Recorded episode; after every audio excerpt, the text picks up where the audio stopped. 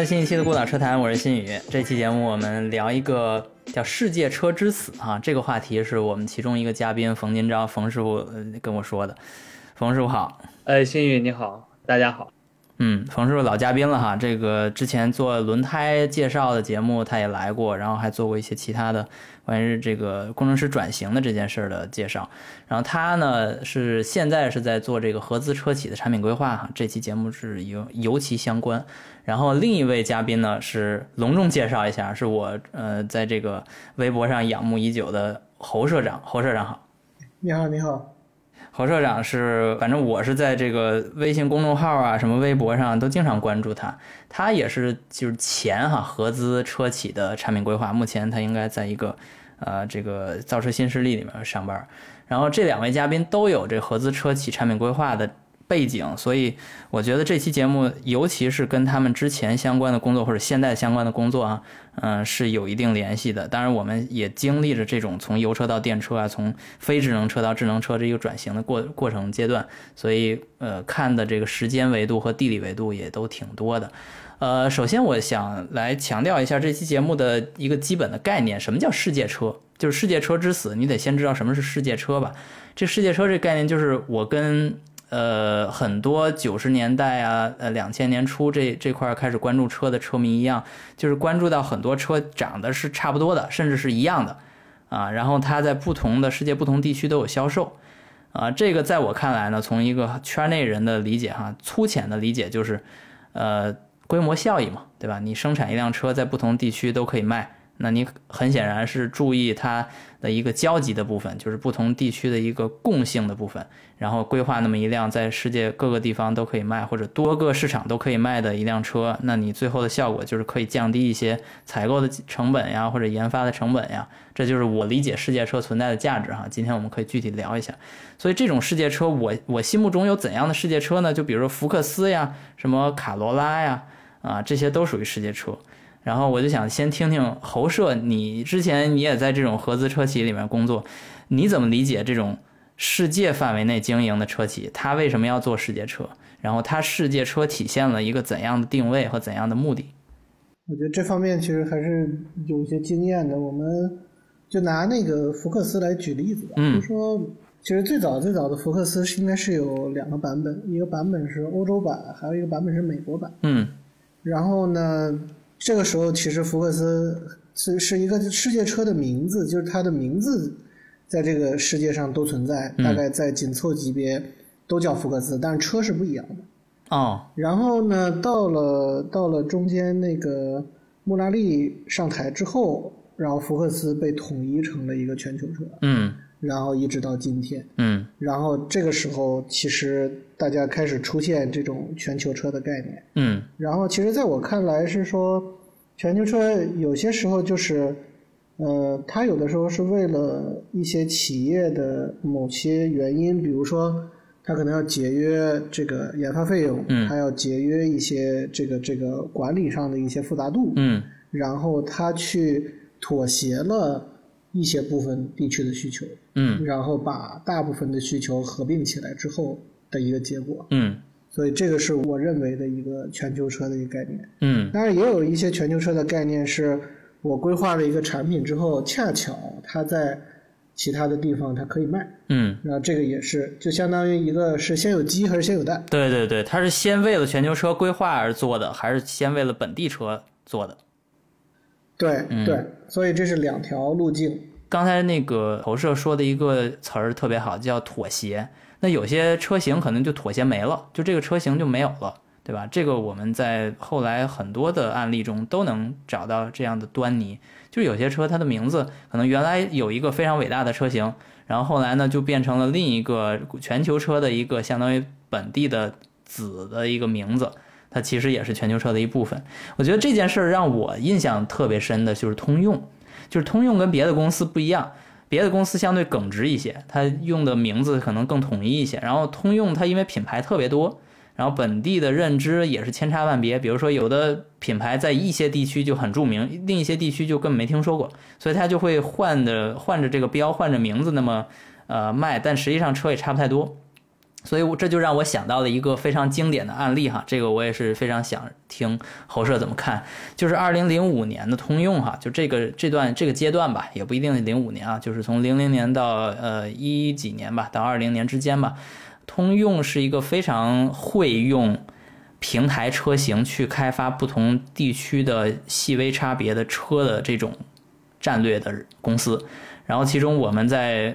中国观察到最多的，当然就是。呃，君威，君威就直接拿了一个欧宝的一个车型，呃，去相当于贴标或者换标，呃，销售。然后当然那个欧宝的车型是德国研发、德国生产嘛，就 OPPO Insignia。但是这个车型后来就变成了中国的一个优秀的产品，甚至中国还换代之后，中国又参与了第二代的研发。就这里边发生了很多有意思的故事，所以我想先听听，呃，侯社你怎么看那个阶段的通用，它在全球的布局？呃，我觉得这个其实我们以零九年作为一个锚点，嗯，就是你看零九年前的通用和零九年后的通用，因为零九年破产了，君威上市啊，呃，对，也跟破产相关，嗯，不过破产这一段倒是影响没有那么大啊。其实你看零九年前面这一段，就是通用，其实在那段时间在干一个什么事儿呢？就是。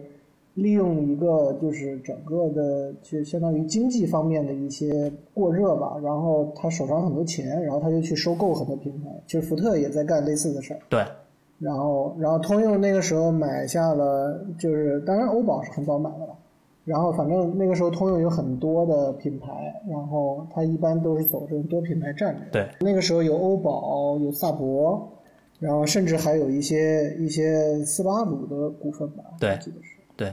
啊，还有铃木的一点点股份，嗯，啊，那个时候搞了很多很多事儿。在零九年以前的时候，你去看 Epsilon，就是你从维基百科上看到 Epsilon，然后它有一大堆车。对，我们比较熟悉的就是欧宝的那个威达，嗯，这个在中国是有一些的，是，以及萨博九三和九五，对。然后呢，但是这些车其实你再把当时上汽通用生产的那个老君威，就是那个很美国风格的那个老君威，你把这几个车放在一块儿。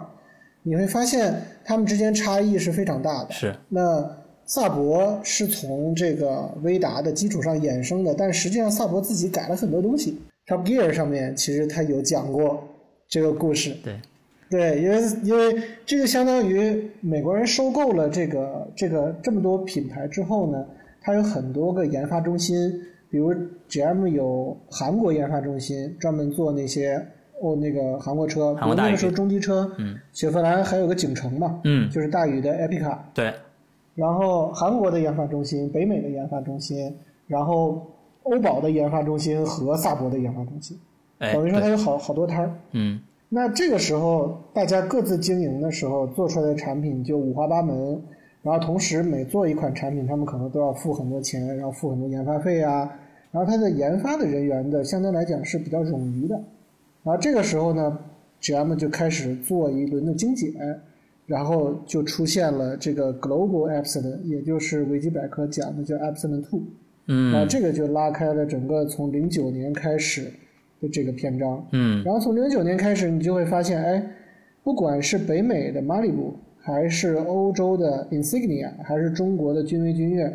还是北美的 Impala 这些车型，甚至包括于只生产了一短短时间的那个萨博九五，嗯，这些车基本上开起来的驾驶质感都是一致的。然后，因为他们本身的平台也都是一致的，嗯，然后他们在这个平台上做一点点的区隔，然后来满足整个全球的不一样的地区的需求。然后，应该说，应该怎么说呢？应该定义为。从全球车的角度来讲，其实，呃，这个概念可能从 Epsilon Epsilon 的这个 Global Epsilon 出现之后，这个全球车的概念还保留着一部分，但是全球平台这个概念其实是存活下来了，就是用一个平台加上一些不一样的变更，然后来满足全球的一个需求。然后，但是呢，其实在这个事情上，它还是会有一些妥协。那这里面妥协的点就是，比如说，呃，在第一代马里布的时候，它的车子就是整个，因为你你做了全球平台之后，你的平台的性能的边界就会做的相对来讲偏高一点。啊，对。然后这个时候，你在你在在基于这个比较高的边界的平台去开发马里布的时候，第一，那个北美的那个马里布，它相对上一代小了非常多空间。然后，因为它就是一个那个 Insignia 换了一个换了一个 3D 皮肤嘛，然后然后它它尺寸小了非常多，而且它的成本贵了很多。这个就是当初最大的一个在北美市场的一个妥协。其实它直接也导致了这个马里布整体的这个财务状态就不太乐观，因为之前美国人需要的就是一个便宜的大壳子，所以这也是各个地区需求的也不一样。那虽然说君威是就君越是一个这个全球车，然后在中国第一代的就是那一代的 Epsilon 的君越，就是游艇一样的有一个往下凹的腰线的这么一个君越，在中国还是蛮成功的。嗯嗯那实际上这个车在北北美是不是很成功？嗯就你在北美几乎看不见这个车。嗯然后这也是别克这个品牌比较尴尬的一个点吧。就别克是一个围绕着中国需求而诞生的，如果没有中国需要别克，其实北美在最开始的那个那次合并破产之后的合并，其实是计划是要把别克关掉的。对，零九年保留了四大品牌之后，别克就成了中国中国车品牌。对，所以在这个情况下，你就可以看到说，其实有些地方的需求在这个全球平台的概念下是被牺牲的。这个就是因为它要做全球车，这个全球平台就导致了它这个全球车上面出现了一些问题，比如说那个马里布，嗯马里布当初可能是要给整个，包括那个时候雪佛兰在欧洲还有，嗯所以欧洲、中国、北美三个地方一合并，可能就变成了这个以这个短轴的 Insignia 换一个皮，但是它其实牺牲了北美的需求。嗯然后呢，然后有一些车型它表面上是全球车，比如说像君越，但实际上它是一个本土车，因为它在其他的地区这个量也没有那么多。是是所以基本上基本上就这么个状态，包括甚至说对于凯迪拉克也是，就是凯迪拉克在这个平台上，它还有最后一款车型，就 XTS。嗯 XTS 其实在北美，它是一个在那个在那个 CT 六出现之前的过渡品，旗舰。也就是在 CT 六出现之前，它应该是一个旗舰的定位，对，放在这个里面，就是不追求销量的。但是呢，所以这个车的配置会顶的比较高，嗯这个三点六 V 六，然后后桥的空气悬挂，包括这个这个各种 ACC 啊什么科技配置全都有。嗯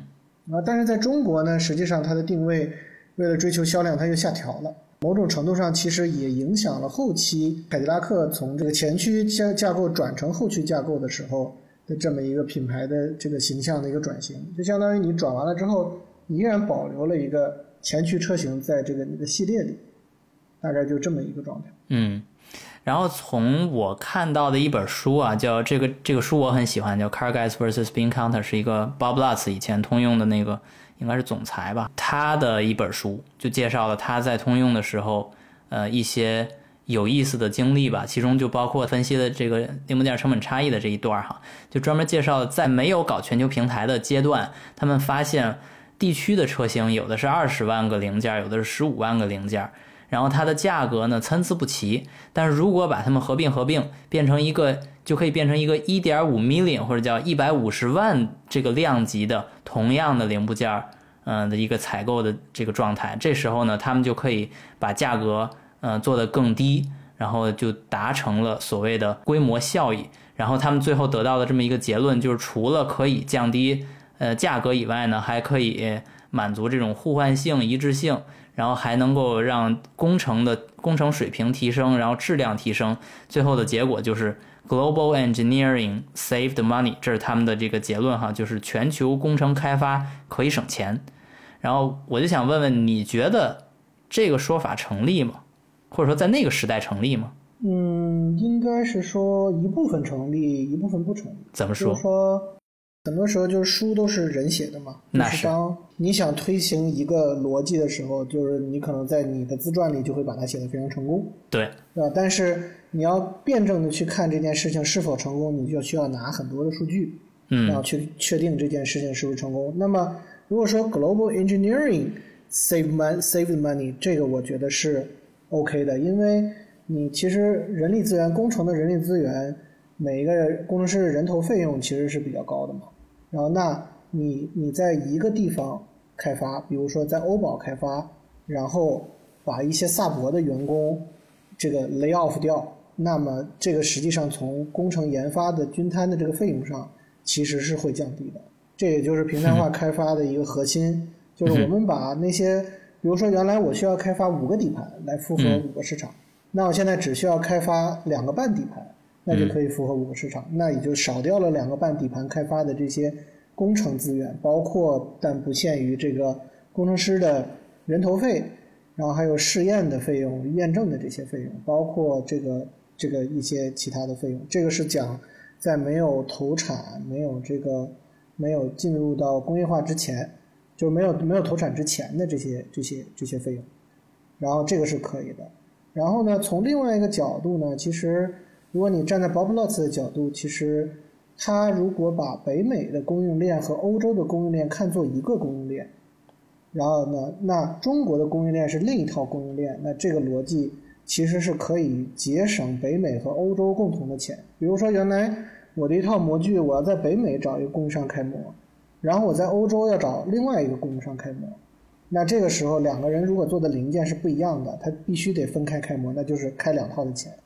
那现在的状态就是我找一个供应商把这个东西都搞定，然后它的量其实在无论是放在北美还是放在欧洲。我用一个更大的量去跟他谈，其实是可以把它的价格压下来的。但是呢，这个东西其实也有一个边界，这个边界就是说，一旦当这个这个距离太远的时候，你可能就要思考这个东西放在本地还是放在外地出口，以及他们之间贸易之间的关税的状态是什么样子的。这个其实也是呃 case by case 去看的。你比如说，针对于玻璃，玻璃这种东西，它物流起来比较贵。这玻璃一般来讲都是尽可能分散在本地去生产的。嗯，但是你像一些比较高附加值的零件，比如说像这种呃，像这种呃减震器啊，或者是电子件，那这些东西有可能是由中国作为单一的供应商，然后往全球去发，那这样的话是能省钱的。但是呢，翻回头来就是说占比比较重的，像动力总成。而且占比较重的动力总成、变速箱、白车身、底盘件，其实这些东西都是很难做这种叫 global，就是单一供应商发全球的这个，基本上都是本地化生产。所以这个这个 case 呢，其实你要真正拆解下来，它很复杂。但是呢，我是认可他这个结论，部分认可他的结论。嗯嗯嗯。好的，那我觉得这件事儿就非常有代表性哈。咱们无论说它到底最后是省了钱了还是没省钱，但至少这都是一个历史现象。就是我们在过去的二十年中发现，以通用为首的这种全球经营的公司在尝试用 global engineering 叫全球工程研发的方式去尝试省钱，然后也就是顺带呢就帮我们提供了这期节目的这个主角哈，就是全球车。就在我们眼中就发生了非常多的这种，有的是。非常符合当地地区，有有的是非常奇怪的一些，比如说像你非常熟悉的哈，就是一些通用的欧宝啊或者别克呀，它在其他地区就会受到非常奇奇怪怪的反响。比如说别克啊，就是在美国的别克，它的定位就非常的边缘化，但是在中国就很主流。但是雪佛兰呢，在美国又很主流，它的又又希望有那种大的，但是一旦套上那个小车的壳子呢，又不那么受欢迎，就显得有点拧巴，就没有那么的适应当地市场。嗯，对，这个这个其实要回归到品牌经营上，因为通用是个多品牌经营的公司，嗯，所以呢，它跟单一品牌经营的公司也是略微有点不一样的。如果你把这件事情换成丰田，嗯。那其实丰田会把这个卡罗拉这个或者凯美瑞这个牌子，它会全球去卖，但实际上全球它会做一些比较大的公约数，比如在欧洲就没有凯美瑞，对，然后在澳洲呢会有两种类型的凯美瑞，一种是 Orion，一种是凯美瑞，然后呢，在日本以前其实还有窄体的凯凯美瑞，然后它宽体的凯美瑞就是针对美国的凯美瑞，那个车叫 Scepter，它不叫凯美瑞。然后，然后这个里面就就就很复杂。其实它在运营单一品牌、单一的这个这个车型的时候，它也会做一些适配性的一些调整。是，就也没有非常纯粹的单一车全球卖。对，然后这个是在它的单一品牌、单一车型上，它会做一些一些微调，然后尽可能的去适应整个全球市场，然后取一个比较大的一个公约数。比如说在欧洲市场，它凯美瑞不卖，它就直接放弃。它可能放一个车型在这里，那有可能会不放这个车型。然后它如果这个车型不符合，但是 GM 它是一个全球多品牌的逻辑，那它在全球多品牌的逻辑里面，其实它会以品牌定位为优先，然后再结合这个品牌定位，再配上相应的车型。嗯，所以它其实并不是特别在意说车型是不是全球的。比如举个例子，就是。GM 在中国的雪佛兰的定位就会相对于北美的雪佛兰偏低，这因为它的起步其实是由韩国车起步的，啊，赛欧大部分车型是大宇的车型，就像那个艾维欧啊，就不是乐驰、乐骋，还有景程，然后还有科帕奇，这些其实是以韩国基地研发的为核心的这么一个一个产品的序列，尤其是最有意思的就是科帕奇，因为。大部分市场是没有七座紧凑型的 SUV 这么一个需求的，其实只有在亚洲市场会有，所以科帕奇是一个非常不折不扣的亚洲产品。哦，这在这种结构下，雪佛兰在中国的定位第一天的基调其实就是这样。那随着你的这种基调的车越卖越多，你的市场上其实就会充斥着这种这种产品。然后当你突然有一天说，哎。我作为雪佛兰，我要改变全球，我要变成改变我的形象，变成一个全球化的雪佛兰的时候，你首先第一点要面临的就是马路上跑的这些雪佛兰怎么办？就是我这边说我我我我已经不是以前的雪佛兰了，我很高大上，然后另外一边马路上跑着很多烂车。然后，然后大家大家对你的理解是裂开的。这这一点，国产品牌做的就很聪明了，就是重新再做一个品牌，不要再纠结于过去了。对，包括别克为什么它是一个本土品牌，也是因为它第一开始来中国的时候，它选的车型就是别克的车型。G 幺八，然后以 G 幺八、以军、以新世纪作为一个基调先进来，因为那是高举高打，当时那个美国车的定位其实是比较高的，包括新世纪。像那些车型，好像还有，我记得还有 HUD 啊，什么东西，反正还是挺高级的。新世纪就 HUD 了，应该是君威吧？啊君威、君威、君越就已经有 HUD 了，但是是那种比较简单的数显，就是显示一个数字的那种。啊，它是投射在一个塑料片上，就是不是不是投在对，不是 WHUD。其实别克的定位。然后是随着凯越的引入，会有会有相应的变成了一个主流车型，就是就是开始跟跟那个北美的车型发生一个差异。就北美其实是相对来讲，它它自己是偏高端的一个定位，因为北美的主流市场已经不再能容得下一个新的品牌了，所以在这也不得不导致别克在在在美国只能选择一个相对偏高的定位。嗯，这也是比较尴尬的一件事，所以就是归根结底，在 GM 的全球车的这个概念里面，它其实是首先先要以品牌作为基础，先去考虑品牌在各个国家之间的不同，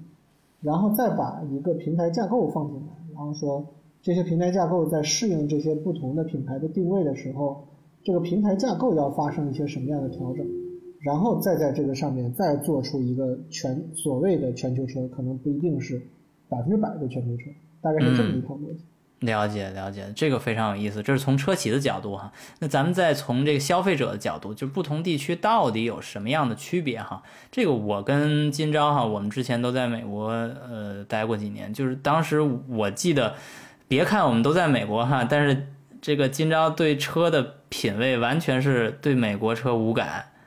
就是因为美国车非常非常大而简单，是不是？呃，我我觉得是，呃，我后来想了想这个问题，就是当时为什么无感，就是，呃，美国车其实我们当时是带着一些这个偏见过去的，因为呃，我们太。关注于这个乘用车的这个这个部分，其实美国人他真正的需求是卡车，而不是乘用车。所以，这个呃，你拿美国的乘用车去跟其他市场的乘用车相比，它的车显得就特别的粗糙，特别的凑合。对，其实这个呃是当时的一个偏见吧，我觉得。嗯，那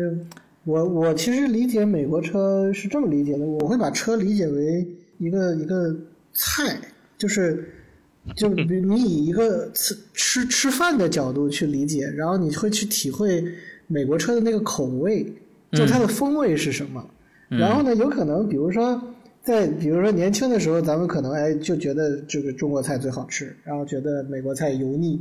对吧？然后然后觉得美国菜这个太简单，都是炸鸡汉堡。嗯然后呢，随着随着经济越来越发达，或者我们对于这个这个理解越来越多的时候，你会发现，哎，原来美国人汉堡也可以做的有他自己的特点。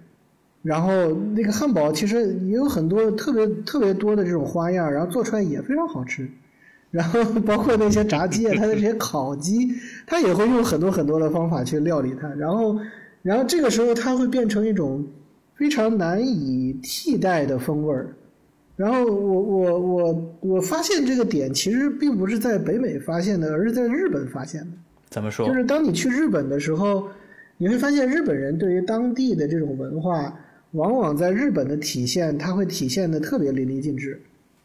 就就我有一次在日本旅游，然后我在一个海滩上看到了几个日本人在那里烧烤，然后玩摩托艇。嗯然后当时我看到他们拖来摩托艇就停在海滩上，那个车是一个雪佛兰的老的 Suburban，然后挂着一个啊日本牌子。嗯。对，然后然后我就我就很惊讶，我说这怎么会有一个日本人愿意开一个 Suburban 这种车型在在在日本，而且还是老款的。对，但是呢，你就会觉得他的这个场景，比如说他在烧烤，他在露营，他在玩摩托艇，他拖着啊这些东西，啊如果配的是一个日本车，你就觉得这个场景可能又有点不对，因为他啊在玩的这个文化，它其实就是美国的一个文化。啊然后这个就是美国文化的一个特点，就是美国的文化到底到底就是美国车的这个风味到底是什么？就是它在普通的车型上其实体现的是一个什么样的状态呢？就是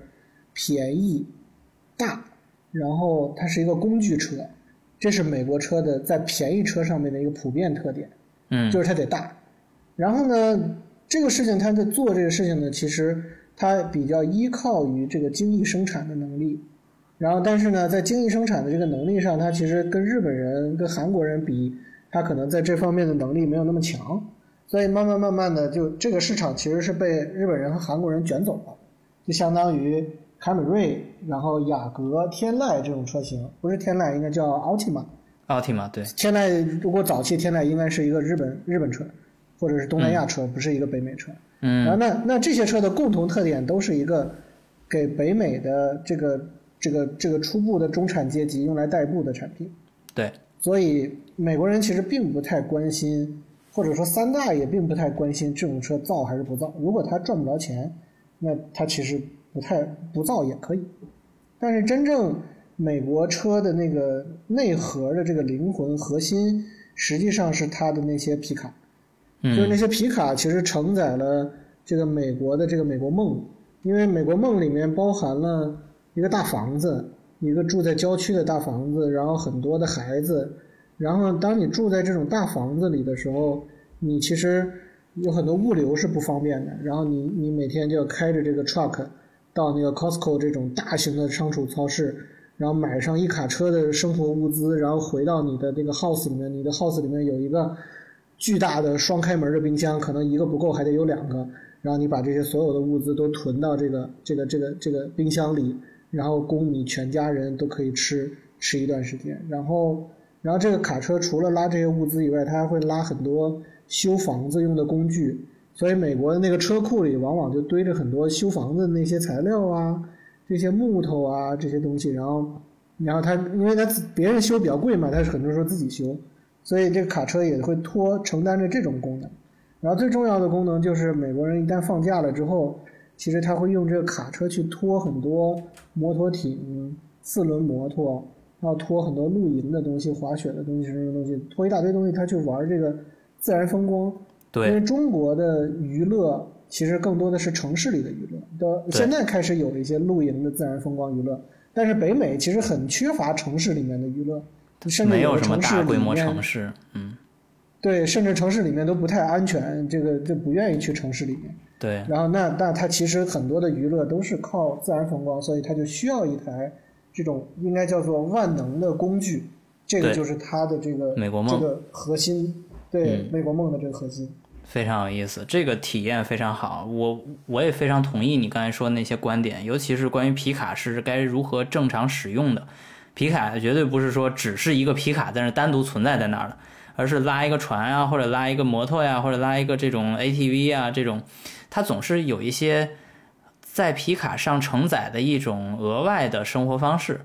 所以你必须要搭配那个皮卡的其他的这种生活方式的。你才能理解为什么他要这么做。我记得我有一个好朋友在在美国的时候，他们家里边我不知道那棵树是碍他们什么事儿了哈，但是他当时就是先买一个电锯，然后把这个树呢就大概切的差不多了，然后再拿皮卡那给它拽躺下。然后这个皮卡就显得特别的合适，你就去嗯搞一个福克斯就把它拽躺下，它就不合适。嗯，我之前旅游到那个 美国那个 Key West，就 Key West 是那个岛链嘛，就是在那个最迈阿密往南那块儿。离古巴然后我特意特别近。拐到，对，特意特意拐到一个居民区去看，然后那个居民区就就是特别典型的，就每一家都有都有一个 truck，甚至他有的家庭有两个 truck，然后每一家都有船，因为他挨着海近。对对对，是的。然后，然后他就拿这个卡车把这个船拖到海里面，然后他其实玩的是船，他玩的对。对对，对对对，是这样的。所所以这个车车是这个生活方式的体现。没错。对，然后咱们把这个目光要到欧洲的话，那情况就完全不一样了。欧洲这边车都特别特别小，我在这边的时候就感觉，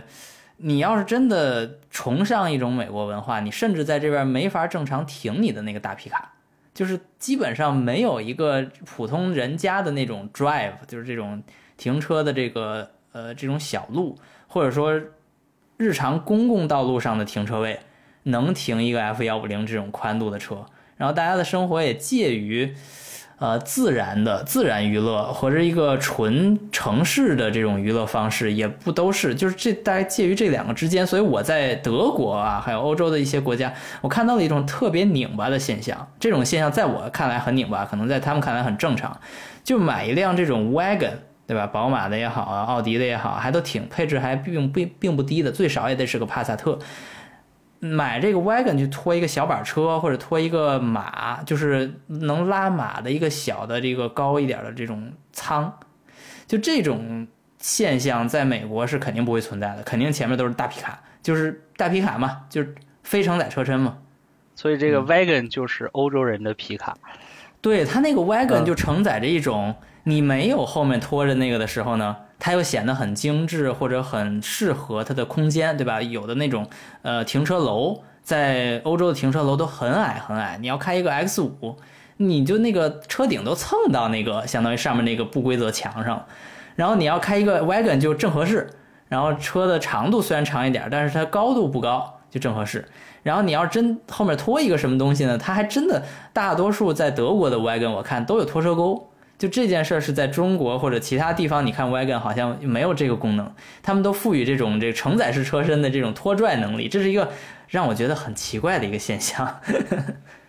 而且他们这个在在在做这个车身的时候，还要给这个承承载能力加加很多的很多的这个成本，就是不是一个普通的，就是就是非承载的车就有这个这个承载能力的。嗯，对对对，然后我我其实还想说一个点，就是呃，其实你看欧洲，呃，就为什么这个 wagon 啊小车特别多？我我后来考虑了一下这个问题，可能这个还是全世界的一个基建问题。欧洲它这整个的对这个中世纪的呃建筑啊这些呃基础设施保护的，包括沿用到今天为止。都比较好，所以你后边造的车只能去适应这种中世纪走马车的或者这种街道，所以这个车你就很难做的很大，你你只能就像侯社说的，你在坐车的时候你也只能去妥协啊，去跟基建去做一些妥协，然后在这个基础上你再去适应它的功能。对对，其实你刚才咱提到叉五，我们就说。就叉五到底是不是一个世界车？然后你如果它是一个世界车，它为什么在欧洲看几乎看不见？非常少，非常少。马路上都没有叉五，然后然后它在北美特别特别常见，然后到了中国变成一个加长的，然后这个就非常拧巴，就是你作为一个世界车，其实它在每个世界，它在全世界存在的角色其实是不一样的。叉五我理解它更多的是一个美国车，嗯，就是你在你在你你在看到叉五的时候，因为在中国叉五跟七系的价格是差不多的，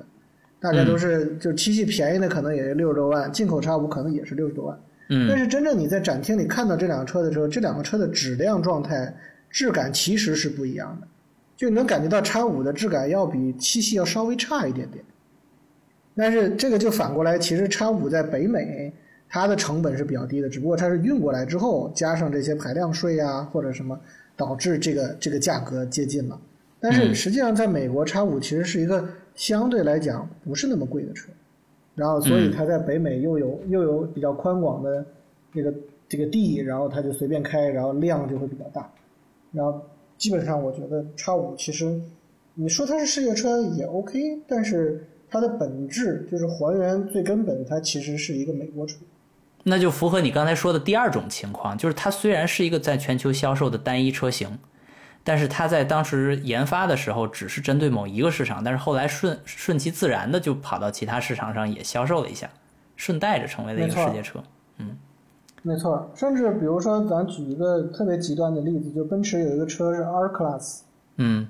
然后 R Class 这个车最最开始的时候是给美国人开发的，是在嗯美国市场开发的。对，然后，然后他他用了 S 级的底盘，然后装了这么多座儿，然后以奔驰最大的能力，除了这个 One 以外，他开发了一个他当时最大的一个 MPV，因为北美市场，他认为北美市场可能有这个高端这个家庭的出行的这么一个需求，MPV 的需求然后。最后发现，最后发现全世界的 R Class 都卖给了中国。没错儿，这个 R Class 特别有意思，而且这个奔驰他们又想复活 R Class，然后目标市场还是中国。就中国买车永远是家庭多口人需求的这种模式。对，所以所以这个也能解这个解释现在为什么理想的三个家庭 SUV 在市场上大卖啊。哎，就是的，当时你你想买一个宝马、奔驰、奥迪，你想买一个豪华品牌的多人座的车型，其实，在 R Class 那个时代你买不到，没有，嗯。对吧？奥迪没有没有多人座的，奥迪当时有个 Q 七，但是 Q 七那个七座特别特别小。然后宝马其实也没有叉七，当时有叉五，叉五也有个七座，但是叉五那七座连连人都坐不进去，奥迪 Q 七勉强还能坐人。然后奔驰有个 GL 这这个这个 G ML 吧？ML，GL 有个 GL，嗯。GL 比 ML 大，然后 GL 有有多座位，但是 R Class 相对来讲会比他们便宜一点，我记得。嗯然后所以 R Class 在中国卖得特别好，哎，又是奔驰，这个面子上也很足，然后能替代一部分商务车的需求，然后然后就直到 V Class 来把它的这个需求替代掉。对，这是也是完全风风马牛不相及的两个产品哈，一个是走 van 路线的，这个在 V Class 这个定位也是很有意思，在欧洲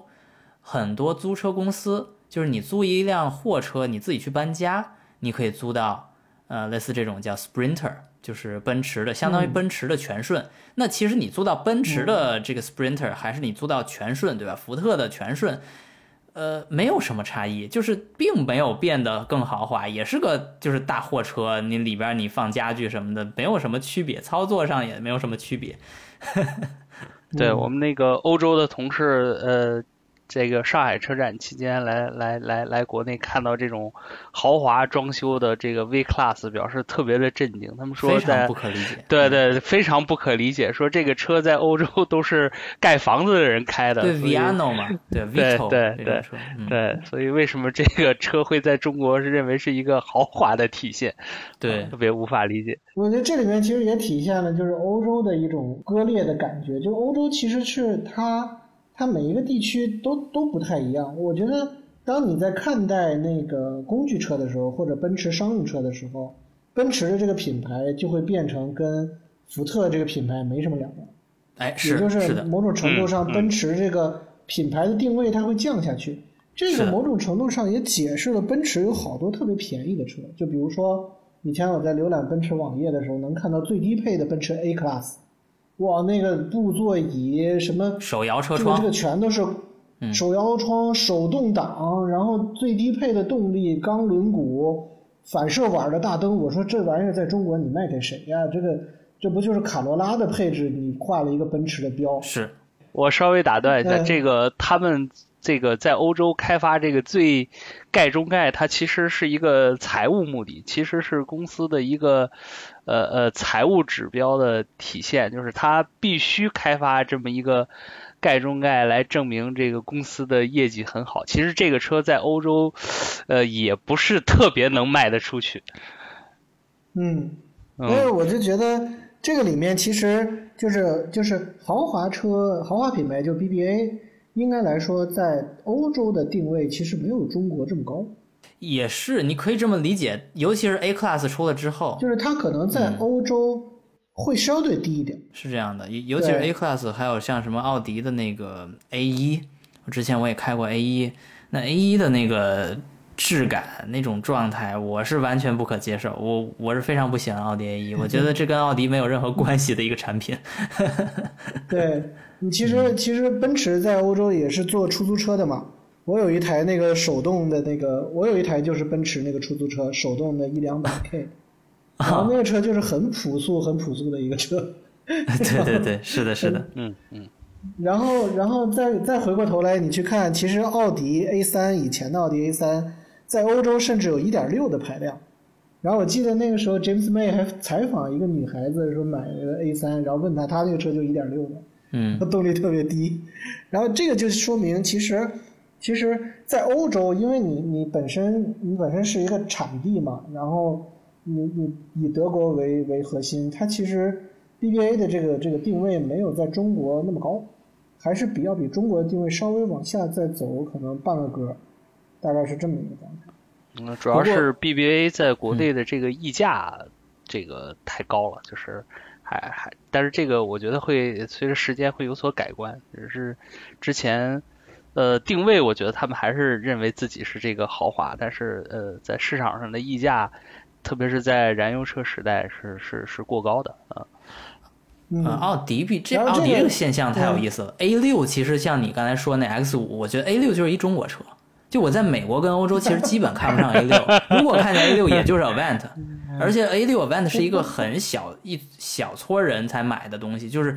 高级的品牌大型的 Wagon，对吧？这个东西你就很讲究了，这个车就很讲究了。但是对他们来说，就这这个需求就没有那么多人需要。那这个需求就跟那个沃尔沃的那个 V 九十有点像。嗯。对 V 九零相对来说也是这种档次，但是在瑞典，我的天，真的，你去了，尤其是哥德堡，你要到了哥德堡之后，你满街全是 V 九零。呃，我会觉得就是说，在在欧洲整个这种分裂的比较分裂的状态下，如果你在德国，你会觉得 BBA 应该是一个中产的基本的产品，它可能就跟早期中国大家有一个卡罗拉是一样的，那时候卡罗拉和凯美瑞卖的比较贵的时候。那可能也就是，也就是这么一个状态。因为最早的时候，雅阁卖二十四万九千八的时候，刚上市的时候，那雅阁其实就是中国中产的标志。然后那在本地的话，你像 A 四，这个价格可能也也也就是这个价格，包括 A 四、A 六，然后以当地的这种收入水平再配合上车。然后但是出了德国之后，这个事儿又会变得完全不一样。对你刚才说这个欧洲割裂这件事儿，我感同身受。就是咱就说一家公司哈，雷诺，雷诺这家公司在英国，它会上非常多的 Renault Sport，就是所谓叫 RS 车型，对吧？Clio RS，还有 Megan RS，这都有这种运动版。运动版其实就是更高端一些的这种平民车嘛。然后它在罗马尼亚，就是那个 Dacia 的那个主场，对吧？它居然可以出 Megan 的三厢，就是 Sedan。就这个同样都在欧洲啊，完全不一样的这个市场方式啊，就是都是雷诺这一个牌子，你就可以看到雷诺在欧洲的呃富庶地区，他希望做到的是一个稍微高一点，就比自己雷诺这个定位稍微高一点的，能让你觉得这个车有点意思的，尤其是这个运动车喜欢运动车的人，在英国都要喜欢那个 Clio 幺八二，就二零零五年的一款 Clio 的高性能版，都非常好。然后在罗马尼亚那边呢，就是它居然要出一种类似就是咱们对于当年的爱丽舍呀、富康三厢啊、普桑啊那种定位的雷诺，你就哪怕都在一个欧洲，你就开这个坐飞机俩小时就到了，到到从最西边的英国到最东边的罗马尼亚，但是完全不一样的雷诺的这个产品策略。对，然后尤其是你在你再来到中国，你再看中国的雷诺，嗯，然后你再去一趟韩国，你会发现，哎，为什么中国的雷诺都是韩国车，是三星的车？对的，三星三星雷诺好奇怪而且当时还跟还跟日产的车型搅和在一起。没错，所以我这里面其实我理解这里面有几层东西，就一层东西是戈恩的雷诺，就戈恩的雷诺代表的是 日产的雷诺和低成本的雷诺，全全球就是发展中国家的雷诺，代表的就是达契亚、日产，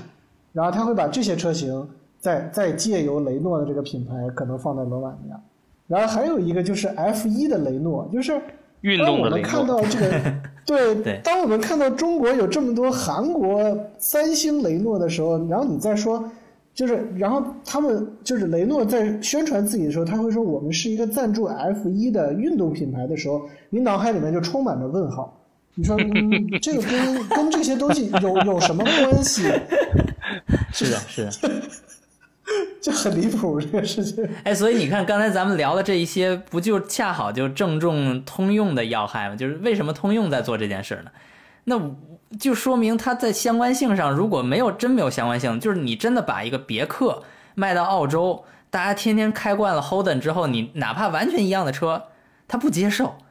他不可理解。然后雷诺呢，他就比较死性，他就比较懒，他到哪儿都用这一个牌子。对，这个其实是是是这个状态，它有点像是什么呢？它有点像是北美的雪佛兰，因为雪佛兰在全世界挂的都是各种各样的车型，是的还有在还有宝骏的车型，五菱的车对。型，柳州通用。比如说那个雪佛兰在巴西是一群你没见过的车，然后呢，在中国呢又是韩国车和美国车合并的，然后到了欧洲呢，这个车型又变得很奇怪。然后其实其实有一个案例就是雪佛兰的那个叫 Onyx 这个车，我们那个叫就是中国那个科沃兹，这个车型其实是其实是赛欧的第四代车型，因为赛欧第一代是那个别克的那个就是赛赛欧的第一代是欧宝的 Corsa 换成了别克别别克标之后，再换成雪佛兰标叫赛欧，这是第一代赛欧，你就说它有多乱吧。对对然后，第二代实际上是中国人开发的赛欧，然后呢，第三代还是中国人，就泛亚开发的赛欧，然后第四代的赛欧其实换了一个名字叫科沃兹，它实际上是全球的全球车型了。然后这个车在巴西叫 Onyx，然后就出现一个特别好玩的事儿，就是当这个车开发完了之后，中国市场已经没有人要这种车了，就大家已经不需要一个合资公司做这么小的车型了。是然后这辆车在巴西是销冠，然后巴西人从来没有得到过这么好的车，然后连续多年都霸榜，所以这个世界本身它就是一个裂开的世界。就是二十年前我们开高尔，现在他们开我们赛欧。没错，因为而且最有意思的是，如果不是全球开发这件事情，那巴西人可能现在还在开比高尔好不了多少的 Fox 啊，或者甚至高尔可能还在卖。我们奇瑞其实就干过这种事儿，奇瑞到拉美出口直接把 ABS 拿掉，没错，因为他们不需要 ABS。它的性能其实是这个 Onyx，其实在中国这个车其实是非常漂亮的一个车，然后包括内饰，包括外观，然后但是这个车到了巴西之后，它可能过于高级了，它远超了这个所有这个细分市场的其他的产品，然后就导致它成为了一个成为了一个爆款。这就让我想到三厢飞度啊，在中国当年的地位。嗯，三厢飞度，这当时我因为在在中国的时候，可能三厢飞度大家都对吧接受嘛，就是嗯这个他认为中国人喜欢三厢。我是到二零一九年认识了我在英国的印度同事之后，我才意识到三厢飞度是一个印度的热销产品。然后热销到什么程度呢？首先你要先支付得起，你要买得起这个车的话，你其实是一个印度非常不错的中产。然后其次是这个让我震惊的事实在这儿发生了。我的这个朋友，这个跟我挣一样工资的印度人，一个小伙子，比我还年轻几岁，他给老爹买了一辆三厢飞度之后，替老爹请了一个专职司机开这辆三厢飞度。也就是说，如果你在印度消费得起一辆三厢飞度，你甚至可以不自己开车。这就是奔驰 S 级，这就中国奥迪 A 六的待遇啊，对吧奥迪 A A6 六你一定要自己开吗？奥迪 A 四你可以自己开，奥迪 A 六基本上你就有司机了。对，所以这个世界是非常非常割裂的一个世界。是的，是的。